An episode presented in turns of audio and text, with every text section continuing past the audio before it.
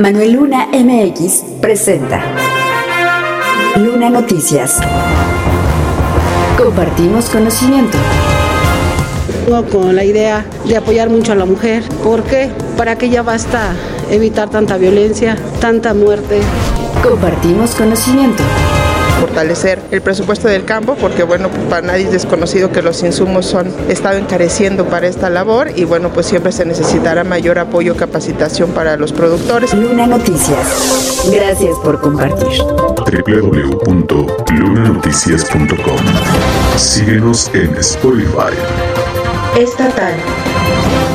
Durante el desahogo del análisis que hicieron los diputados sobre el último informe de gobierno de Alfredo del Mazo, poco se destacó de la administración del exgobernador, quien si bien fue reconocido por algunos trabajos, la mayoría de los grupos parlamentarios en la Cámara de Diputados señalaron las carencias de la administración realizada por el exgobernador y solo reconocieron la no injerencia en el proceso electoral por la gubernatura. Mónica Granillo, a nombre de los diputados sin partido, resaltó los programas sociales en favor de las mujeres y familias, así como los relacionados en materia educativa, ya que en el sexenio recientemente concluido se logró ampliar la matrícula estudiantil en todos los niveles a pesar de la pandemia. Para Juana Bonilla de Movimiento Ciudadano, la administración de Alfredo del Mazo tuvo altos índices de inseguridad y la falta de pericia en la ejecución de acciones ante la pandemia. La pobreza sigue afectando a las comunidades indígenas y la población del sur del estado. Además, señaló que los caminos del sur no fueron terminados. Enfatizó que le faltó al anterior gobernador, se quedó corto para las necesidades que hay en el Estado de México, concluyó.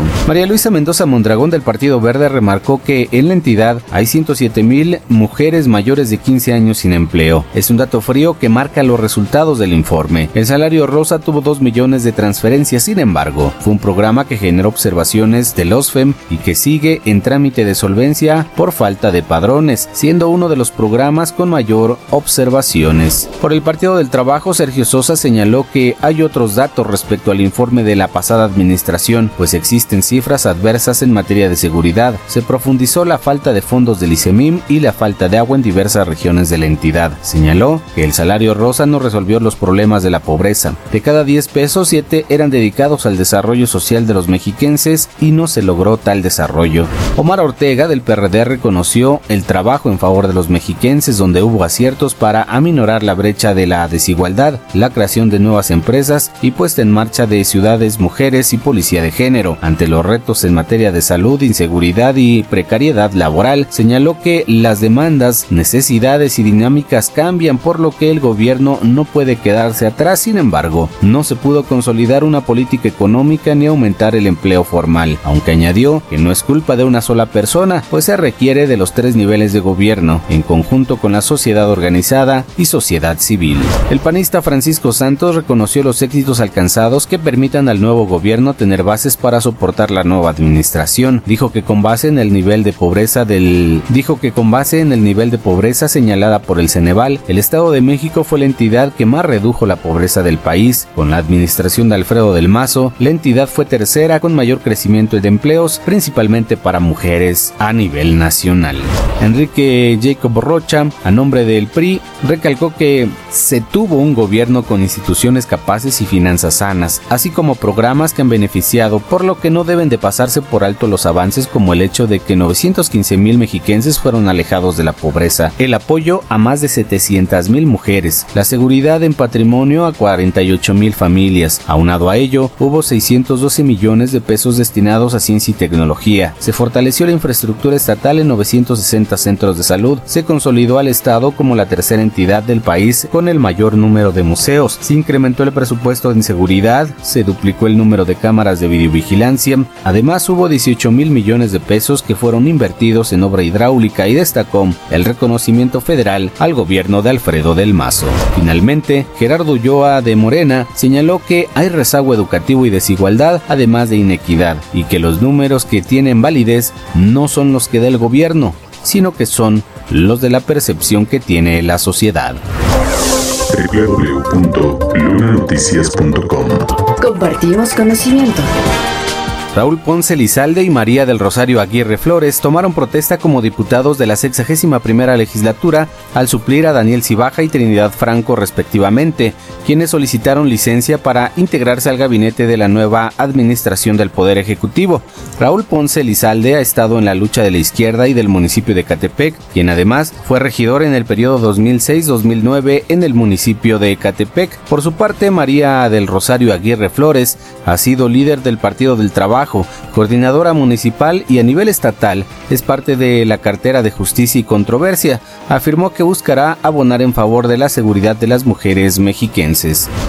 Mi objetivo es ayudar a la ciudadanía, impulsar a la mujer, porque es lo más importante. Traemos una trayectoria y pues seguir trabajando con mis compañeras, con mis vecinos, es lo más, es lo más importante, sacar adelante.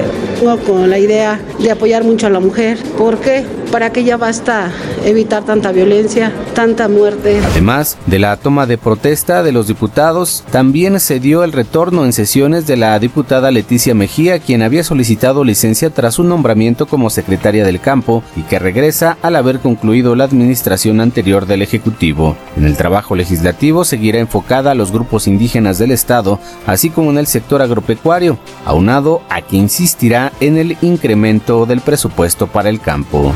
Claro, desde que estaba por acá antes de irme a la Secretaría estuvimos trabajando justamente para fortalecer el presupuesto del campo, porque bueno, para nadie es desconocido que los insumos son estado encareciendo para esta labor y bueno, pues siempre se necesitará mayor apoyo, capacitación para los productores para poder abaratar eh, pues su proceso y tener mejores rendimientos en sus cosechas. Y bueno, pues es importante que desde aquí podamos estar fortaleciendo ahora que se vienen los tiempos del presupuesto este sector para que podamos tener más recursos que beneficien a los productores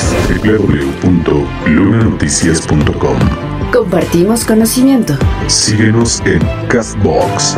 Ante la imposibilidad de que los secretarios de la administración estatal encabezada por Alfredo del Mazo pudieran comparecer ante los diputados y dar cuenta de las acciones realizadas en el último año de gestión, la diputada presidente de la Cámara de Diputados, Azucena Cisneros Cos, dio a conocer que ya analizan la posibilidad de adelantar la entrega del informe del Ejecutivo en el último año del ejercicio. Y es que recordó que se entregó el día 5 el informe y 10 días después se debía de analizar, pero ya no se pudo efectuar la glosa porque se con la toma de protesta. Así, deben de analizar dos cosas, que en el último año de gobierno se adelante el informe de actividades para permitir que haya la glosa y comparecencia de los funcionarios salientes, porque actualmente no es posible. Para ello, la alternativa es ajustar el calendario y dar posibilidad a que se rinda el informe del Ejecutivo. Es una situación que se tendría que analizar de manera conjunta con el OSFEM y ver la posibilidad de que ello se realice entre mayo, junio y julio para que se entregue el informe y así se pueda tener las comparecencias de los secretarios. Para la legisladora se tienen que ajustar los tiempos y que ningún gobernador se vaya sin rendir cuentas, sin la glosa y sin comparecencias de los funcionarios. Finalmente dijo que insistirán en que el titular del Ejecutivo acuda al Congreso local a rendir su informe de actividades. www.lunanoticias.com Ya tienes conocimiento. Compártelo.